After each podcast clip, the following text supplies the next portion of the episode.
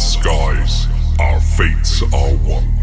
Through battle's fears and journey, story ends our quest in timeless glory.